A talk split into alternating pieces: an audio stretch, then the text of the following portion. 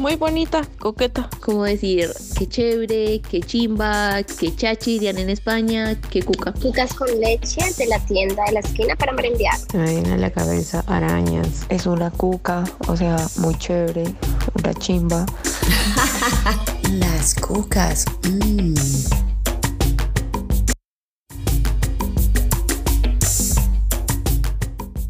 Sangro, pero no de dolor. No duele sentirme mujer, sentirme semilla, sentirme loba. Sangro, sin pagar los crímenes de Eva, sin huir de la tentación de una manzana, trago las semillas. Sangro por el milagro de estar viva, por el milagro de crear vida, por el milagro de la tierra, sangro rojo, sangro negro, sangro morado, sangro porque existo, porque resisto, porque canto, desde adentro, en lo alto, en el valle, en el campo, días festivos y laborales, cuando hablo y cuando callo, cuando lloro y en el manso silbar constante de las aves, todo sangro, porque cuando sangro entiendo, entiendo lo que no es ajeno, me entiendo como hermana, como mujer, como calor, como refugio. Yo no la escondo, yo no me escondo, la pinto en paredes y murales, le escribo canciones, nos bañamos en el río, la saludo en la noche, sangre, porque sangro, sangre por el rastro, recuerdo ser mujer. Salomé Sanabria, sacado de la revista Cíclica, revista digital, escrita por Colectivo Menstrual de Colombia. Hola, ¿qué tal, Vero? Hola, hola, ¿cómo están? Bueno, muy bien. Aquí un programa más eh, de las cucas, acompañándolos a ustedes con un nuevo tema muy importante e interesante para todas y todos, que es la menstruación. Así es, eh, ese hermoso poema que nos compartiste con relación a ese sentir, a esa parte natural que tenemos la mayoría de las mujeres eh, o las hembras de los animales también, porque ellos también eh, menstruan. Así que súper interesante el tema y muy controversial también. Sí, todavía. Bueno, pero entonces expliquemos un poco qué es la menstruación. Si digamos que la menstruación como la definición que aparece como en la mayoría de los lugares es un proceso fisiológico por el cual las mujeres o las hembras, vuelvo y digo, eh, de ciertas especies animales expulsan periódicamente por la vagina un óvulo maduro no fecundado con sangre y otras materias procedentes del útero. O sea, es más o menos cuando no hay una... Eh, Fecundación. Fecundación, el óvulo eh, se deshace y ese endometrio que se deshace es lo que sería la sangre como tal, que se expulsa cada 28 días o cada 30 días aproximadamente, es en promedio. Una menstruación dura entre 1 a 7 días. Voy a poner una nota muy importante. Si dura más de eso, niñas vayan al médico porque eso no es normal. Eh, ahí tiene que estar tendría que estar pasando algo, que pueden ser muchas. Ahora, aclarando aquí muy algo muy importante es que ninguna de las dos somos médicas. Yo soy psicóloga y soy pues, sexóloga, pero no soy médica, así que no soy especializada en temas específicos con relación a cosas que solo con pruebas eh, médicas se podrían eh, descartar. Siempre como la invitación va a ser muy general y la vamos a repetir mucho todo el tiempo es si algo no está siendo eh, normalizado o hay ciertos cambios en los ciclos, lo mejor es que vayan al médico y descarten opciones.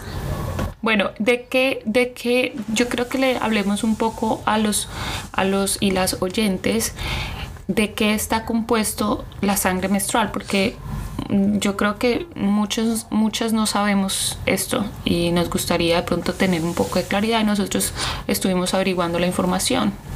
Cuéntanos, Vero. Sí, bueno, digamos que mm, lo que sucede inicialmente es que cada mes, cada ciclo menstrual, el óvulo de alguna manera biológicamente necesita, digamos, la situación de procrear. Aunque biológicamente, aclaremos eso muy importante.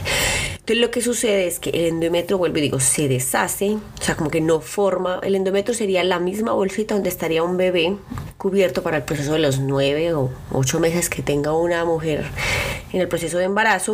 Al no tenerlo, se deshace, se desmenuza y se va componiendo con agua, células muertas, eh, con el endometrio, pues como los esas células muertas del endometrio, perdón, eh, lípidos, eh, tiene también algunas componentes de proteínas y hormonas como la progesterona y también ciertos contaminantes orgánicos como que el cuerpo como que va haciendo un barrido, digamos, en toda esa zona y lo va como expulsando, digamos, para que vuelva e inicie un proceso. Todo es como un ciclo. Empieza, se hace el proceso y termina otra vez de nuevo y vuelve a empezar de nuevo.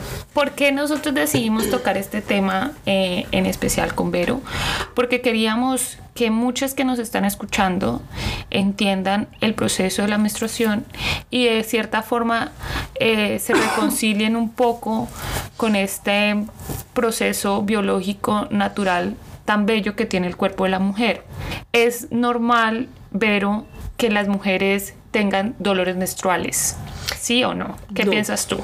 Definitivamente no, Yo creo que toda cosa en cualquier parte del cuerpo que nos produzca malestar, que nos produzca dolor o que cambie de un momento a otro, digamos en general, a menos que uno nazca con ciertos patrones o ciertas situaciones que ya uno los médicamente los reconoce y los asocia que es parte de la vida, pero si hay como un cambio, digamos, no sé, que empecé a subir mucho de peso o que empecé a bajar mucho de peso o que el pelo se me está cayendo más de lo normal o que tengo ciertos dolores donde antes no los tenía. O que incluso los cólicos son extremadamente fuertes que te dejan tumbada en la cama por dos días. Exacto. Y específicamente hablando de la situación del periodo menstrual, cualquier cambio que tú notes que no está siendo normalizado con relación a tu vida, digamos, sea olores, por ejemplo, sea em, color también de la sangre, el color, digamos, voy a poner esto entre comillas, como normal, es como rojo, intenso, brillante, eh, si es como oscuro, si es opaco, si viene, por ejemplo, con una mucosidad muy fuerte, que son los famosos... Em, coágulos que tiene asociado se directamente desde el proceso de la endometriosis, que es una enfermedad que es súper común ahora que ahorita la, si quiere la, explico bien en qué, en qué consiste, cualquier anomalidad o dolores, por ejemplo, eh, crónicos con relación a esos cólicos, se da asociado a que no es un proceso normal y natural del cuerpo, por ende sí se debe ir a evaluar qué está pasando en un médico. Si un médico les dice a ustedes, no, eso es normal que los cólicos cambien de médico porque no es así. No es normal. No debe doler, así como creo que eso me lo he dicho varias veces, aunque no tiene que ver con el tema. Eh, la primera relación sexual, donde se supone que desde lo religioso y cultural decimos que perdemos la virginidad, tampoco debe doler. O sea, no asociemos los dolores con el cuerpo con relación a nuestra vulva, no asociemos que tiene que ser porque es lo que nos pasa a todo el mundo. Y hay una frase que aprendí hace poco muy bonita que decía, una cosa es común y otra cosa es eh, popular. Los periodos, los cólicos eh, menstruales son populares, pero no son comunes. Ok. Por eso es que yo... tiene mucha gente, pero no quiere decir que sea lo normal. Sí, totalmente. Por eso es que yo, eh, eh, yo siempre recomiendo a mis amigas cuando hablamos de este tema que eh, porque yo decidí hacerlo a raíz de que conocí una persona que me dijo que era muy importante conocer el ciclo menstrual que cada mujer tenía. Por eso em, yo recomiendo a mis amigas cuando hablamos llevar una agenda. De hecho existe una aplicación en, en, en Android, no sé si también está en iPhone eh, existe una aplicación que se llama Calendario, que es una aplicación que te permite llevar tu ciclo menstrual. ¿A qué me refiero con esto? Que tú puedes cada mes ver eh, cuál es el patrón o cómo funciona tu cuerpo durante estos 28 días. Eh, si a, la semana antes de que te llegue el periodo es normal que te duelan los senos o es normal que tu, em, tu estado de ánimo cambie, tú misma empiezas a conocer cómo funciona tu cuerpo y empiezas a reconocerte como cíclica. Yo creo que esto es muy importante y hace parte de lo que aquí con Verónica queremos lograr al final de este episodio, que es reconciliarse y reconocer el periodo como algo bello, natural y cíclico.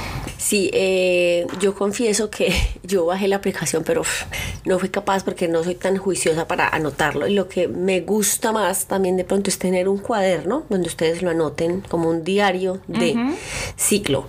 Y vuelvo y digo, si ven un patrón, acepción de patrones normalizados que van a pasar con la edad, patrones que van a pasar con de pronto interacciones de relaciones sexuales con relación, no sé, si hay más sexo o no más sexo, también van a haber ciertos cambios, como cosas que uno diga, esto está pasando, pero no he cambiado nada, o cierta dieta o algo así, que no es normal, hombre, sí, tienen que ir al médico porque eso, algo está pasando ahí en el cuerpo y el cuerpo es una sabiduría increíble y maravillosa y nos está mostrando que algo está pasando. Entonces siempre es bueno ir y descartar primero lo médico. Totalmente. Yo quiero también que hablemos un poco de em, lo esencial que es en Colombia, hablando de nuestro país, que nos están escuchando muchas chicas, probablemente también de otros países de Latinoamérica, y digamos esperamos que en todos los países latinoamericanos se pueda implementar un proyecto de ley, si ya existe, pues maravilloso, un proyecto de ley integral que garantice los derechos menstruales. ¿Y a qué nos referimos con esto cuando hablamos de, de derechos menstruales? Pues los derechos menstruales son eh, fundamentales para todas las personas menstruantes. Eh, estos derechos básicamente sugieren una educación menstrual integral y es que es importante tenerla porque te permite tener información a la mano y te permite también conocer qué productos son buenos, son malos, eh, qué productos eh, deberían usar las mujeres, cómo deberían usarlos, lo que estábamos hablando ahora, el color de la sangre, los síntomas premenstruales que algunos son muy dolorosos y no debería hacerlo. La educación menstrual te permite toda esta información y muchas cosas más que de pronto pasamos por alto cuando somos niñas. Nuestra primera experiencia, por ejemplo, es un poco, a mí la mía no fue muy grata, la verdad me hubiera gustado que mi primera menstruación hubiese sido más amorosa. No sé, ¿tú qué piensas, Vero? No, de acuerdo, yo creo que eh, incentivar a nuestras padres y madres de hablar de esos temas en las próximas generaciones, por lo menos sería una gran invitación porque hace mucha falta. Yo, la mía no fue tan dura, pero porque fue más que como tenía amigas que hablaron del tema y yo como buena niña curiosa y indagadora de estos temas investigué antes de, entonces ya como que tenía y estaba preparada con relación a lo que iba a pasar.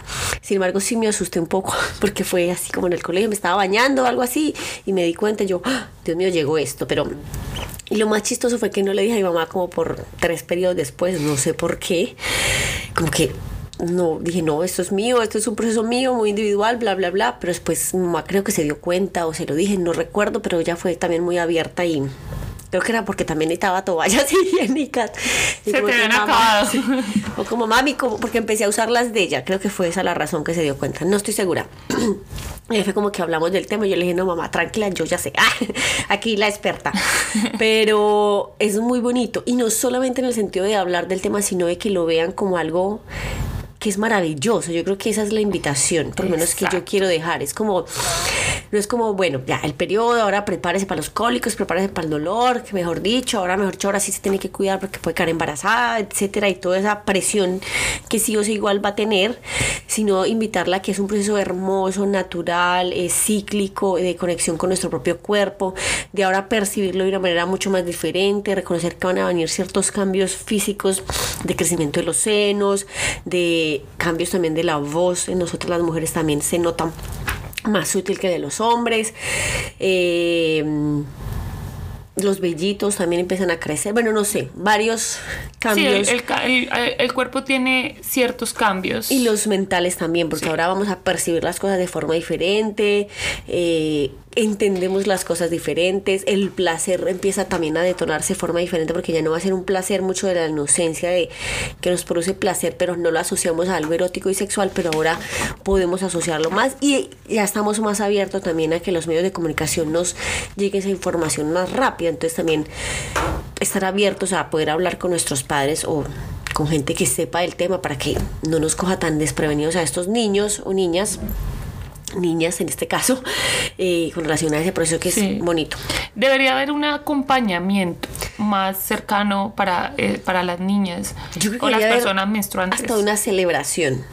Más que celebrar los 15 años que son muy famosos en Latinoamérica, de como bueno, los 15, no sé qué, es tu momento que te vuelves mujer, entre comillas, que pues no estoy muy de acuerdo, pero pues cada quien porque sobre todo en estas generaciones que sabemos específicamente que ya una niña de 13, 14 años, tiene mucha más información de las que tenían generaciones anteriores, por ende, o puede madurarse más o puede estar más mal informada también. Sí, exacto. Eh, creo que es ese proceso, como darle ese entendimiento de que ahora es un momento de celebrar que tu cuerpo y Que no es tu alma y tu espíritu viene con unas cosas mucho Exacto. positivas. Entonces, más que los 15, que también se le puede celebrar, celebren siempre todo. Siempre que sea celebración es bien recibida, pero celebren también ese periodo. Ese día, por ejemplo, que su hija tenga el periodo, llévela de unas flores o llévela a Hagan comer. sentirla, hacerla sentir que no hay nada malo en ella ni nada vergonzoso. Yo creo que, yo no sé, yo me sentí un poco avergonzada. Mm, No, no quiere decir que mis papás me hayan hecho sentir avergonzado, mi mamá me haya se- sentir avergonzada, sino que como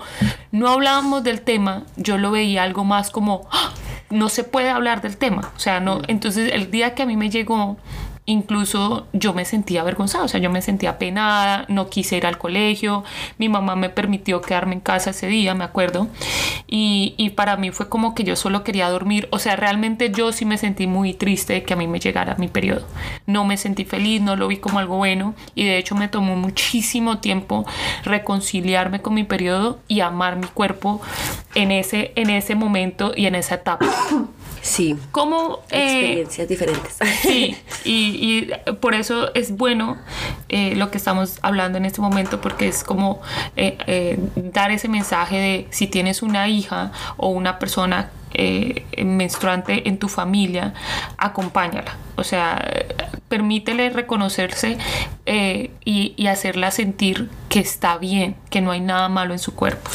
Ahora, las adultas que ya también tenemos el periodo y que hemos, han tenido, hemos, porque puedo que me agrego yo también, como cierto rechazo con ese momento cuando llegas, como, ay, justo me va a llegar. También desde el nombramiento, porque uno le dicen es que Andrés, otros le dicen no Pacho. sé, Rosita o ay, la manchita, bueno, no sé cómo le dirá. Sí, me llegó el día, eh, el no sé qué, pues cuando se debería llamar menstruación, aunque yo confieso que yo le decía mucho Rosita, pero no en el sentido de discriminador, sino que me parecía algo bonito, como muy de la rosa, muy de la flor, muy de, bueno, no sé, yo como siempre tan espiritual con mi cuerpo, pero eh, porque menstruación me parece también una palabra, aunque es la correcta, como muy cargada de como demasiado lejana también para mi propio cuerpo. Entonces por eso yo le digo como no, viene o el periodo, porque sabemos que es periódico. periódico. Ajá. O desde, sí, la rosa o bueno, no sé, como quieran decirle. El punto realmente es que yo sé que, incluyéndome, vuelvo y digo, mujeres que, ay, como que sabemos que justo va a llegar el periodo y estamos con pareja, o vamos a salir con una cita, o es fin de semana y queremos ir a piscina o a playa y, ay, cambiamos, de como, ay, qué pereza, qué, qué horror que nos va a venir justo en las fechas que no quiero, etcétera.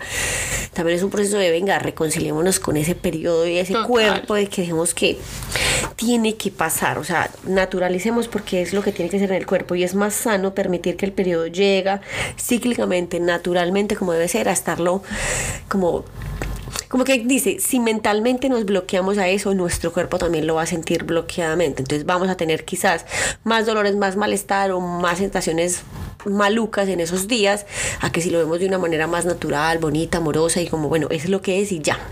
Pero, pero, o sea, me acabas de leer la mente, mentiras. Totalmente de acuerdo contigo con respecto a lo que estás diciendo. Es muy importante seguir viviendo la vida. Parce, te llegó el periodo. Sí, bueno, también hay que reconocer que hay unas, a algunas mujeres o personas menstruantes que les llega eh, mucho más duro y por eso mismo hay que aprender a conocerse y ser compasivas con nosotras mismas. Si yo siento que de pronto mi periodo me bajó mi estado de ánimo y quiero estar en mi casa, también está bien, pero desde el amor, no desde el, no desde del rechazo hacia lo que tengo, sino desde el amor.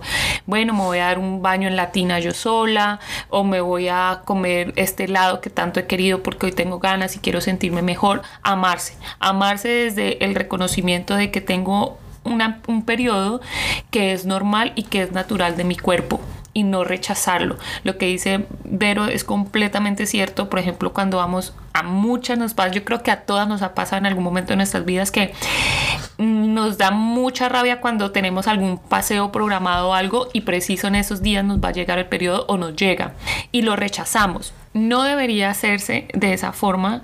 Deberíamos vivir con ello, incluso en esos días en los que nos llega, si tenemos el paseo, bueno, vamos al paseo, de pronto vamos a tener otras precauciones, pero vuelvo y insisto, desde el amor, no desde la vergüenza o no desde el rechazo de que tengo mi periodo, sino desde el, ¿sabes qué? Yo me quedo, por ejemplo, aquí en la playa, en la toalla, no me quiero meter al mar porque eh, no estoy en un día en el que me sienta así, prefiero descansar, está bien, lo estás haciendo siendo compasiva contigo mismo y eso también está bien.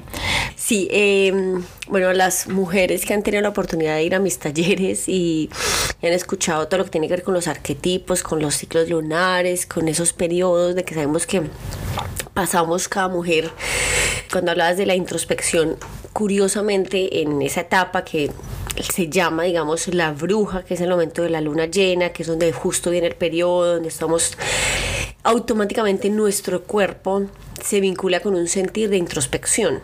Entonces, valorémoslo también en ese sentido, porque bueno, sí podemos ir a piscina, podemos ir a otros planes socialmente, claro, pero te aseguro que tu cuerpo automáticamente al solo estar en ese momento eh, se conecta con una energía mucho más propia, individual, de introspección, de encerrarse, de y es muy válido. Son cuatro o cinco días donde maravillosamente te puedes dar esa oportunidad de regalarte ese espacio para ti, de estar en camita, de ponerte eh, ropita cómoda, de tomar cosas calientes, de escribir, de meditar, de conectarte con tu propia energía, de saber en qué estás más desconectada y en qué otras estás más conectada, darte, mejor dicho, es el día de apapacharte a ti misma y decirte, este es mi momento, mi regalo para mí.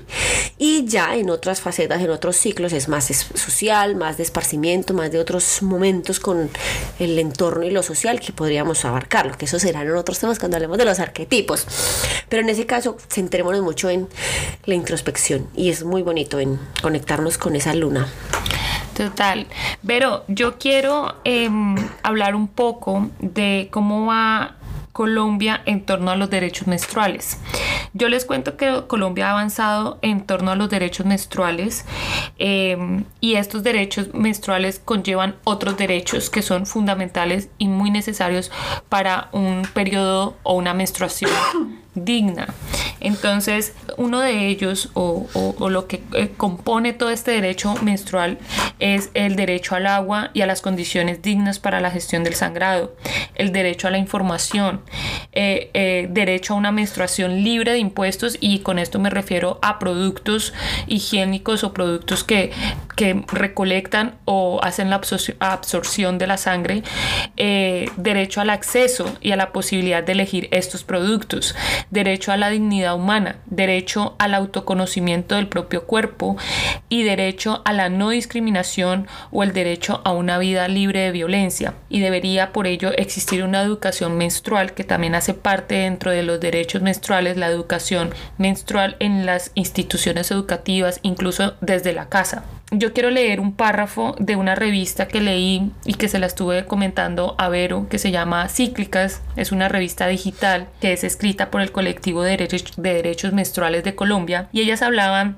de la violencia eh, en torno a la menstruación. Ellas dicen que una de las violencias es seguir reforzando la idea de la primera menstruación como signo de fertilidad y la transformación de una niña en mujer y esto visto únicamente como eh, la idea de reforzar de que los cuerpos, de que nuestros cuerpos están al servicio de la reproducción humana e hipersexualizar el cuerpo de las niñas y dejar de custodiar sus infancias. También es violencia recetar anticonceptivos a las adolescentes porque como lo dice el colectivo, la le recetan los anticonceptivos, lo cual está bien, pero no les entregan la información oportuna sobre los efectos secundarios que estos pueden tener sobre el ciclo menstrual, la salud menstrual y mental. Es violento también seguir vendiendo productos no aptos para nuestros genitales con componentes dañinos para nuestro cuerpo y asegurar que nuestra sangre necesita higiene. Abro comillas, esto fue dicho por la revista Cíclicas. No necesitamos higienizar nuestros cuerpos, nuestra sangre ni nuestros ciclos, porque estos nunca han sido sucios. Nos mercantilizan por la misma causa y luego nos venden la solución. Yo quiero hacer énfasis en algo, sabes que ahorita se me ocurre, se me, vino a la cabeza que yo mm, quiero tocar esto, no sé si sea trascendental o no, pero por ejemplo a mí me, los, los síntomas premenstruales que yo no tenía esto, a mí se me intensificaron o se me hicieron más fuertes o incluso aparecieron nuevos síntomas cuando me apliqué la vacuna del COVID. Muy teso eso porque he escuchado a muchas mujeres últimamente con eso mismo. Entonces, esto, pues haciendo paréntesis con lo respecto a lo que estamos hablando. Yo, Yo creo que hay una, es muy bueno que todos los que nos están escuchando se analicen eso, porque he escuchado también muchas mujeres en mis círculos, en mis talleres y amigas muy cercanas que han mencionado exactamente lo mismo, que se les activó más fuerte o los síntomas o llegaron síntomas nuevos con relación al periodo o desorden en el periodo. Una amiga, por ejemplo, que no le llegó el periodo después de vacunarse como por cuatro meses y ella pensaba que estaba en embarazo y todo. eh, y no, nada que ver, pero, o sea, muy bueno el análisis y también muy teso porque tiene que ver mucho con, bueno, aquí es una crítica ya política y social que no vamos a abarcarla ahora, pero qué tanto se estudió esas vacunas con relación a este eh, no nos tuvieron en cuenta. Posible consecuencia que tuvo con las, que está teniendo con las mujeres y quizás con otras situaciones que veremos a largo plazo. Bueno, pero ese no es el tema ahora.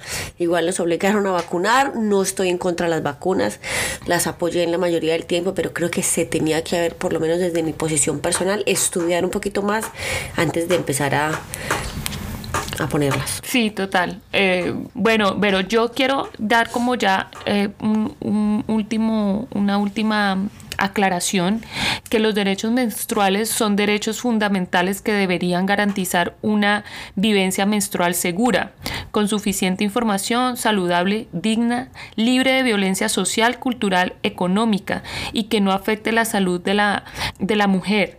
La menstruación debería dejar de ser estigmatizada o discriminatoria. La menstruación debería ser libre de vergüenza, libre de prejuicios, de creencias infundadas, de tabúes, de temores e inseguridades. Esto también debería ser incluido en la educación integral, como lo hablamos hace un rato, y en las políticas educativas de nuestro país, que lo hemos hablado mucho, lo hablamos el episodio pasado también eh, con el tema de educación integral.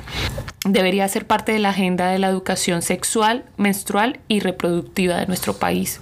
Sí o sí, o sea, sí es muy importante que esto sea parte de la agenda de la política en nuestro país, definitivamente. Y yo agregaría que no solamente a las mujeres, sino a todos. O sea, el hom- los hombres y los niños también deberían saber en qué consisten los ciclos menstruales, cómo funciona, cómo quizás de alguna manera apoyar a una mujer que en alguna situación pueda expresar a su pareja o a su amigo o lo que sea que está teniendo un ciclo y que le duela algo, o no sé, a veces los accidentes que pasan que se nos mancha y cómo poder apoyar a una mujer desde el ámbito masculino también es súper positivo y que se necesita en la educación. Y agregar algo que también mencionaste en uno de los derechos que estoy totalmente de acuerdo con relación a... em, ay, se me fue la palabra. ¿De los productos?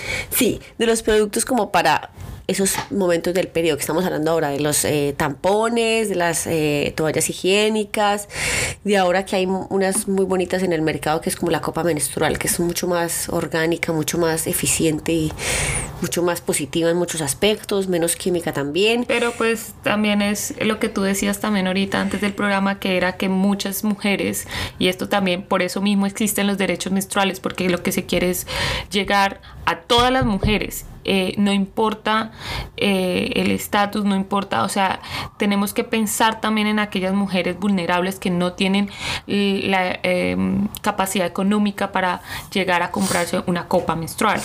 Sí, y eh, abarcarlo también desde otra crítica también muy desde lo personal con el, el consumo y la necesidad de hasta dónde llega el capitalismo y el mercado con relación a específicamente las toallas higiénicas y los tampones, porque claro, a largo plazo les conviene que una mujer esté pagando cada mes eh, toallas y tampones a una copa que puede durar ocho años eh, y donde no se necesita estar pagando ni reutilizando ni mucho menos. Claro, eficientemente y económicamente a esas empresas no les conviene, por eso hay poca campaña con relación a esas copas menstruales y quiero agregar otra muy bonita también que quizás muchas las personas no conocen y son las eh, toallas higiénicas orgánicas o como esos em, calzones o tangas eh, reutilizables que ya vienen con una especie como de eh, telita especial absorbente que es súper buena, que simplemente se lava como unos calzones comunes y corrientes, que me voy a comprar unas, voy a buscarlas porque me parecen súper chéveres, aunque yo uso la copa hace más de 6 años, 7 años y pues súper defensora siempre de ella para siempre y eternamente, pero es cierto, hay mujeres que no tienen el acceso de tener esas posibilidades porque digamos el costo es un poquito elevado para ciertos lugares, pero a mí me encantaría mucho que hicieran una campaña en, yo me acuerdo por ejemplo en los colegios que iban cada tanto a regalar y juntaban a todas las niñas y solo a las niñas, que también me parece un poquito absurdo porque el hombre debería estar ahí también presente para que se informe de todo lo que está pasando. Normalizarlo. Exacto. Y nos daban toallas higiénicas paquetados, completos, con muñequitos y cositas para como incentivar el consumo de eso. ¿Por qué no hacen lo mismo con las copas menstruales? Van y regalan en los colegios, en los institutos, enseñan cómo se usa para que las mujeres desde, una, desde un acto simplemente ecológico para medio ambiente funcionaría maravillosamente. Solo por eso es un acto que se debía hacer. Claro, pero pues como hablábamos hace un rato, no todas las mujeres tienen acceso a estos productos porque son muy costosos.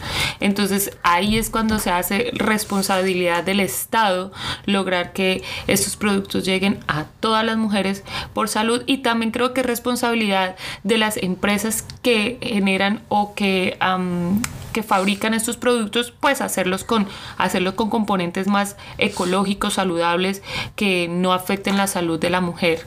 Es responsabilidad del Estado, pero también es responsabilidad de las empresas hacerse cargo de la parte ambiental y no dejarle este digamos, esta responsabilidad tan grande solamente una mujer que no tiene más que más presupuesto que comprar unas toallas higiénicas. Pero, pero a eso voy, es que no quieren eso, o sea, obviamente no les conviene, por ende no lo van a querer hacer. Por eso la cuestión es empresas independientes que estén dispuestas a ofrecer esas opciones en colegios, porque viene la educación desde ahí, desde cuando somos adolescentes y tenemos la posibilidad de tener esa información, porque hay mujeres que ni siquiera saben en qué consiste la copa o ni siquiera cómo se pone, como que, que es curioso también como las eh, medios de comunicación eso es otra crítica. A mí me puse muy crítica con relación a esas empresas cuando muestran las propagandas de las copas menstruales que además en tono azul y una necesidad absurda de presionarte en que es que no puedes manchar, es que no es sucio, es que no sé qué, que cuidadito con que puedes, ahora tienes que tener esto para poder sentirte libre, como una atadura absurda con relación a esos productos. Y hacernos sentir avergonzadas. Exacto, cuando qué importa si en algún momento nos por accidente o no, nos manchamos. Es parte natural, es como la incontinencia en otros momentos o el pego que se nos sale también en otros momentos. No sé, es como lo natural, naturalicemos, no, naturalicemos.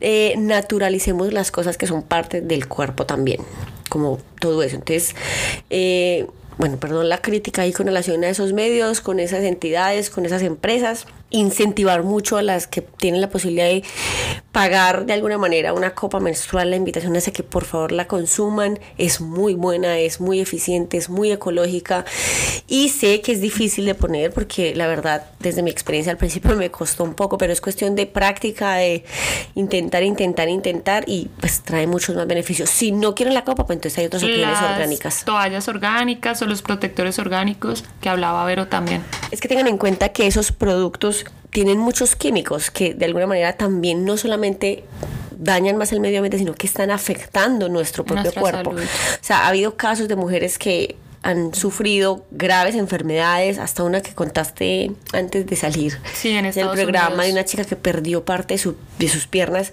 por un tampón. O sea, evaluemos, evaluemos, investiguemos, analicemos que quizás estar pagando sale mucho más barato pagar una copa, pues para mujeres que tenemos el acceso para eso, y para las que no, me regálenle a su amiga una copa de cumpleaños. De cumpleaños o de Navidad, que ya pronto se viene. Sí. Bueno, Vero, yo creo que le vamos a ir dando conclusión a nuestro programa. Yo quiero hacer unas últimas recomendaciones, recomendaciones, unas últimas recomendaciones.